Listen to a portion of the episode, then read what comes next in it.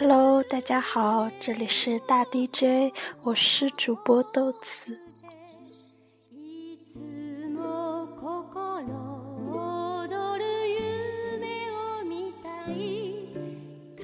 今天好热，好热啊！在这种高温烈日的日天气里面，我特别想淋一场雨。老实说，我还从未痛快的淋过一场雨，除去小时候的那次，那应该是在十来年前了吧？真神奇，感觉笑谈十年前往事的，应该是历尽沧桑的人，或三十而立，或四十不惑。回望十年前，以淡淡的笑，或许是惨淡的笑，来回忆当年的年少轻狂与冲动；而我的十年前，不过是在小学低年级玩着老鹰捉小鸡的小屁孩。其实，即便到了六年级，即便那会儿的我以为自己已经很懂事了，也已有所经历。也有苦水深深的咽下肚，也已经深，也已经渐渐的往小鸡他们所说的苦情剧女主角转变。但现在想想，那时候其实也很幼稚，下课还会玩自创的游戏，也不过是跑来跑去那种。是不是每个阶段的人都会觉得过去的自己是个傻逼呢？嗯，不。随着年龄的增长，对人和物大概会越来越宽容吧。原来憎恶的、喜爱的、忘不了的、放不下的，现在不恨了，不爱了，不记得了，放下了，可以谈笑风生了，那便是过去了吧。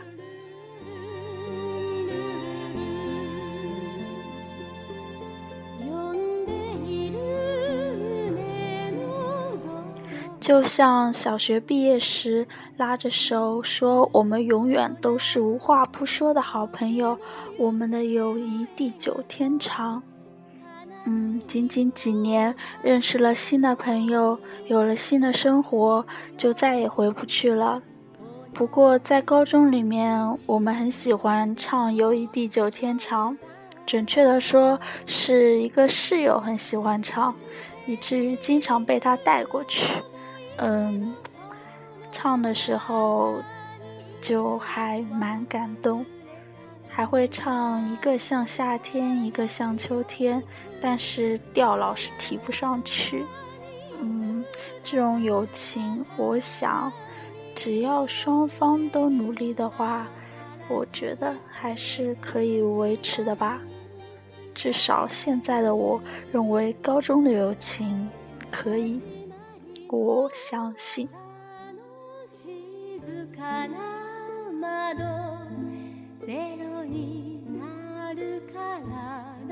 不过还是顺其自然比较好。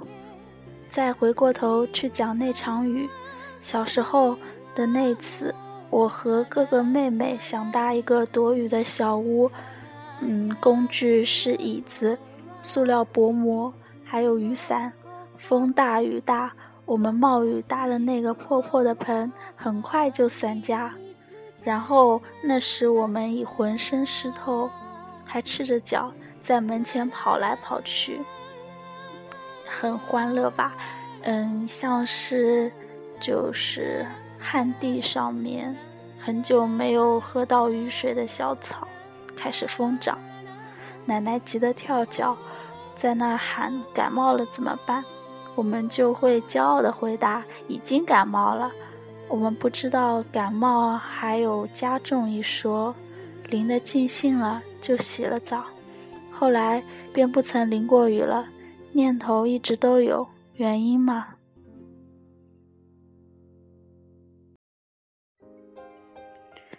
原因有很多，比如说，我昨天刚洗的头，淋了雨就又要洗了。再来就是面子问题，我带着伞，路上人又那么多，他们一定会笑话我。也有自己笑自己的，你以为在演肥皂剧啊？嗯，也有时候是要去教室的路上淋湿了，也太囧了；也有时候是因为身体不好，头很痛，淋雨不是找死吗？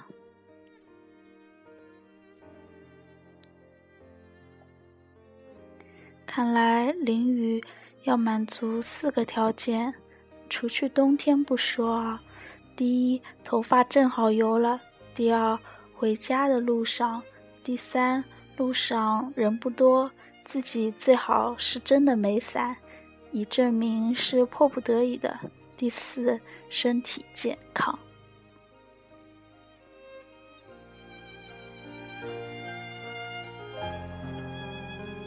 其实结论是，傻逼自己倒盆水就好了。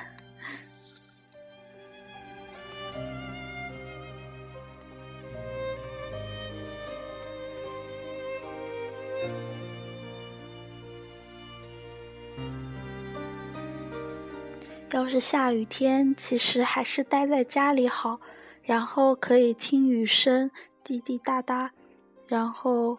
嗯，风也挺大，很凉快，心情就会变得舒畅。他们很多人都说，心情会随着天气而变化，是这样没错。但是我觉得雨天也很开心啊。嗯，大热天也还好啦，至少是晴天嘛。伏旱天，待在空调房里面吃冰镇西瓜，就是人生的一大乐事。嗯，这里加上三个感叹号。受扣子的影响，网上聊天我也喜欢用叹号，恨不得用叹号代替所有别的标点。不过有时就有点奇怪，这是一个多么激动的孩子啊！面对一个擦汗或者挖鼻的表情，我就像泼了一盆冷水一样，只想翻白眼。微信里小丸子的表情最能表达我的心情，可是 QQ 里面没有。唉，今天就看了几集小丸子，哈哈笑喷。这种奇葩的存在实在是可爱。还有他和姐姐的争吵。我和姐姐曾经一起看过，然后便会想到我们的小时候。我和姐姐也是经常吵架，甚至还打过架。不过我哪打得过啊？嗯，姐妹情，我觉得是，是，嗯，怎么说？感觉比父母更亲，对。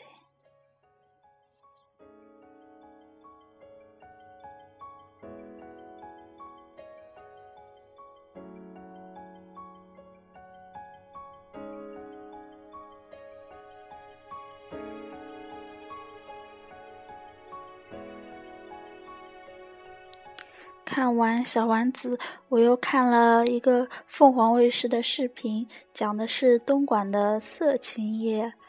嗯，以前曾在别人紧张的做作业的时候，跑到阅览室看，专门看一篇关于这个的长篇报道。我好变态啊！然后，嗯，看得很入迷啊。他，嗯，主要是好奇。但是发现他们入这行其实都是心甘情愿，三个月培训，嗯，至于培训内容我就不说啦，从心态、生理上都有，然后进行洗脑工作，他们的人生观、价值观、世界观就这样被颠覆，他们会觉得这是一份普通的工作，他们也是在工作。努力的人，然后只不过这样的工作可以最方便的得到最大的效益，然后大手大脚花各种乱花钱去买各种首饰来填补自己内心的空虚。他们的男朋友多半是吃软饭或者在黑社会的，他们的情感生活一般都很不顺利。唉，我真不知道这样的人生乐趣在哪里，是金钱吗？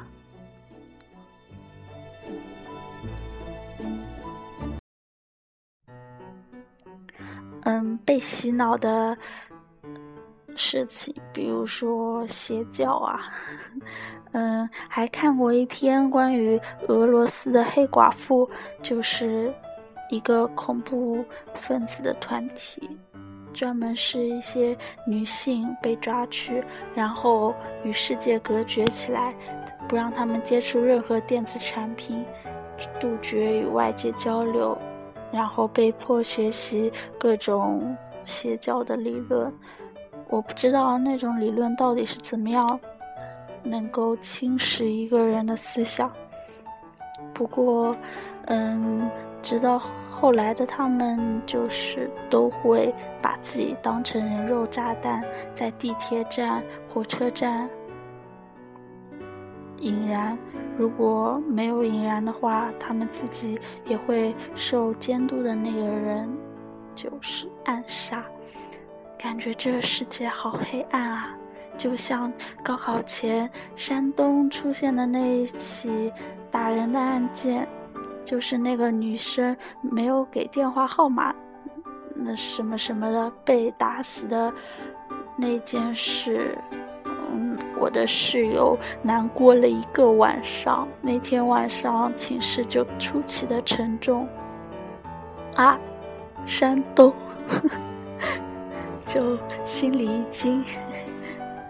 嗯，这些其实都是在阅览室度过的时光。中午去找一个靠窗的位子，树叶从窗外探进来，还有清脆的鸟鸣声。远处还会传来选修教室断断续续的钢琴声，像现在放的这首，也是那时候不知道是谁弹的，心情就很愉悦。还有各种周刊报纸，还有恰到好处的风。看完已是午自修，有时会趴在桌子上直接睡去，那种安宁是在教室的喧闹中所无法理解的。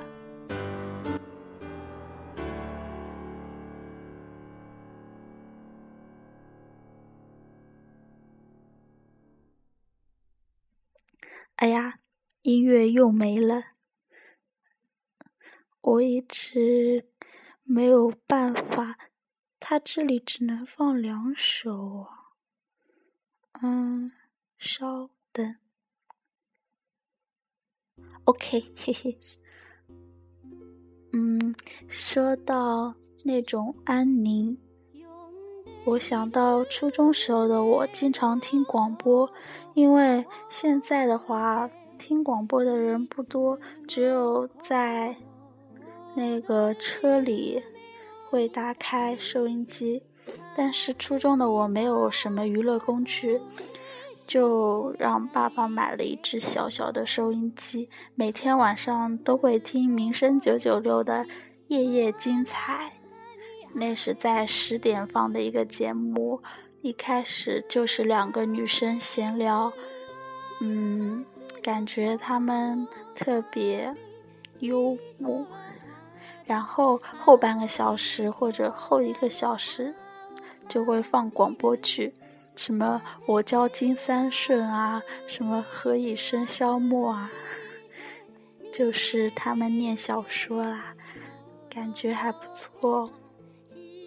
嗯，八点的时候啊，以前还有一个我嗯关于 K 歌的，就是嗯。就是类似这种，就可以打电话去唱歌。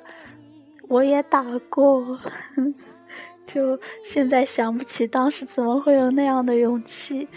嗯，唱了一首《半情歌》啊，估计那时候跑调跑跑得很厉害。不过，嗯，他们还是夸我了，心情很激动。现在就不听了。收音机都已经坏掉，然后有手机这种，就是，嗯，好像生活中收就广播带给自己的乐趣就没有那么大了。可能人真的只有在资源最贫乏的时候，心里才最安静吧。那时候最容易思考。现在就不行啦，好浮躁啊！比如说最近的我，作息时间能和猪不分伯仲。我干嘛要这么黑自己？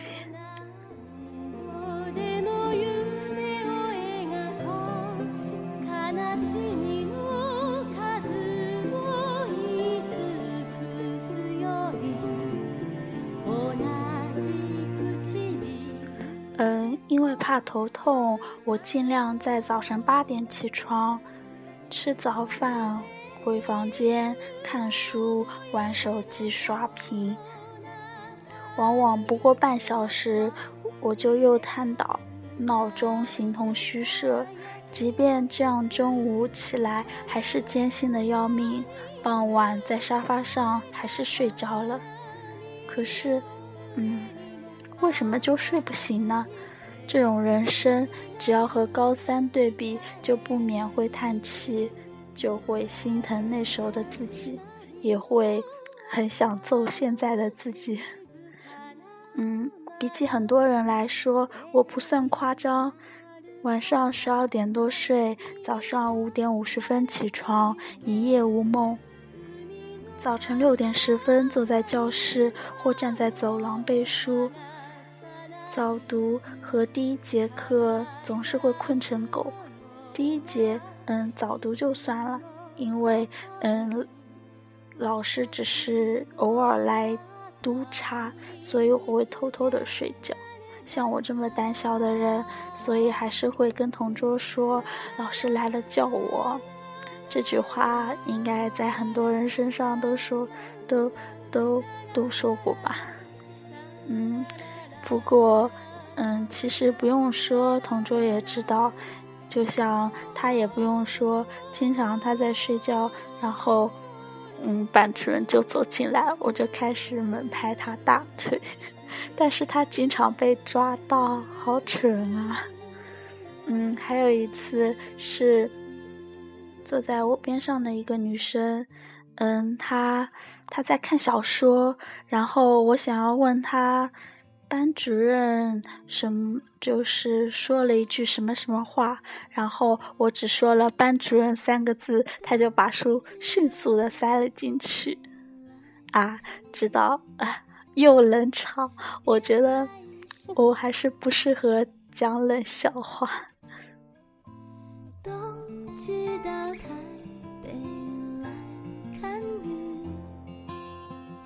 梦是唯一醒嗯，上正式上课的时候困的话就比较惨了。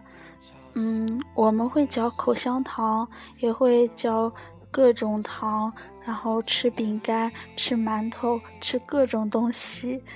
但是如果被发现也不是很好，特别是遇到不好对付的老师。像我同桌，他有一次吃饼干，自己塞了一块，然后递给我。那个时候被班主任看到了，然后叫他起来回答问题。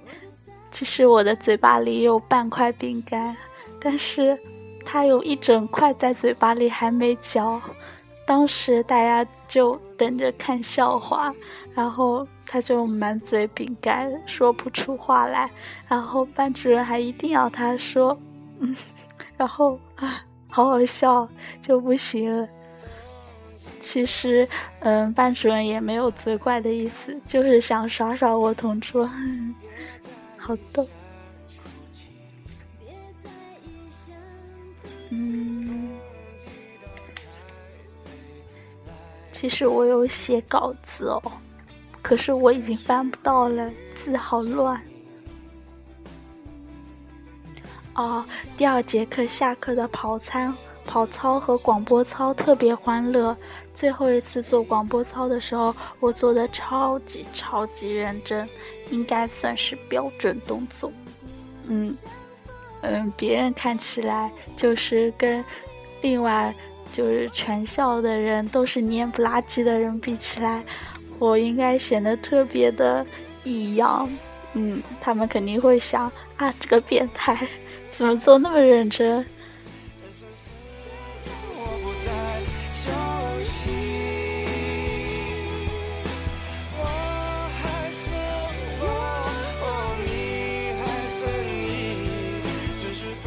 那时候的中午，我只睡十五到二十分钟，常常是做掉半张数学考卷之后，浅浅的小憩，洗把脸，吹一脸风就醒了。现在的我，嗯，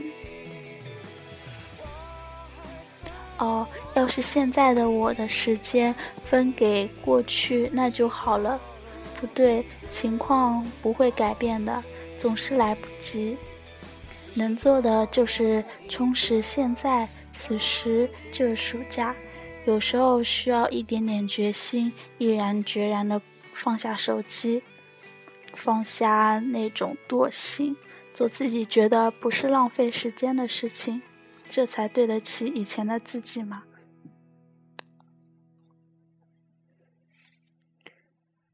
和过去真的是后会无期了，嗯，说到后会无期，二十四号真的很期待，很期待，所以还是放朴树的这首《平凡之路》作为背景音乐，我很喜欢这首歌，很多人都很喜欢。徘徊着的在路上的你要走吗？嗯，新一期人物周刊专题人物是韩寒，有这么几段话，我想念一下。韩寒总有一些藐视规律，电影依然如此，从剧本开始就有。有时候我说韩寒，你反戏剧规律，已经进入电影行业多年的方力说，你压不动他，压他也没有用。我们几个人，我深知用了陆金波跟我做帮凶，全体轰炸来砍他几个故事点。表面上答应，后面是口是心非，绝对是口是心非。不能因此就判定韩寒反感商业。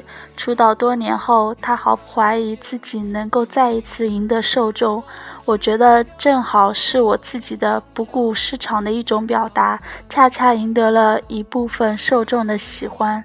它可以让我更加去不顾市场的表达。七月二十一号的时候会做首映，当你看完以后，你会发现他对所谓商业化的零迎合。因为我不需要迎合那些观众，我来这里是拍电影的，不是来拍马屁的。我既不是来拍发片方、投资方马屁，我也不是来拍观众马屁。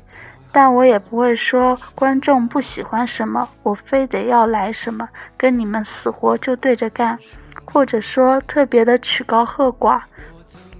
像我刚才说的，一支烟点三分钟，所谓的起范儿，因为我有我自己的审基础审美，我相信在我基础审美下做出来的东西不会不好看，只是说它没有当今想象之下的那些商业元素的存在。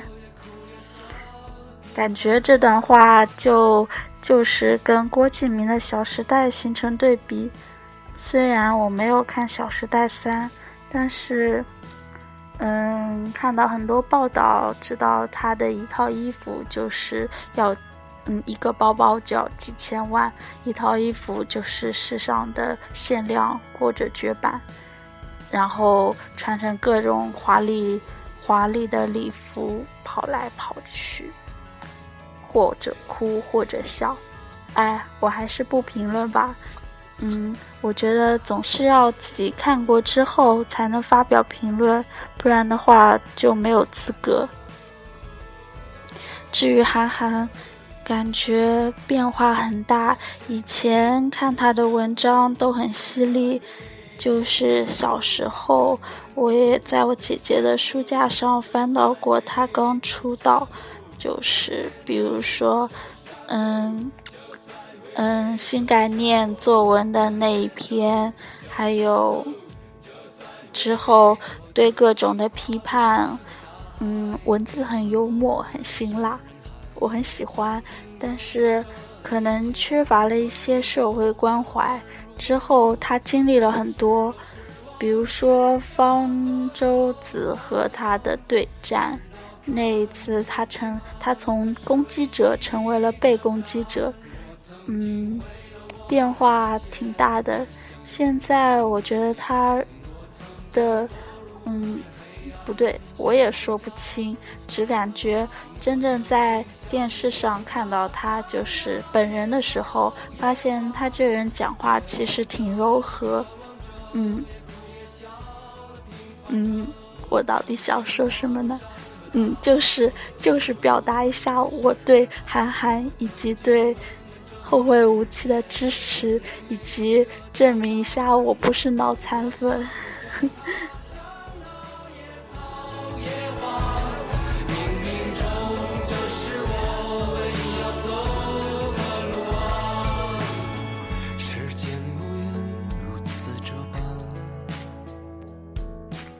今天就到这里，嗯，不知不觉已经二十六分钟啦，创纪录，嗯，拜拜。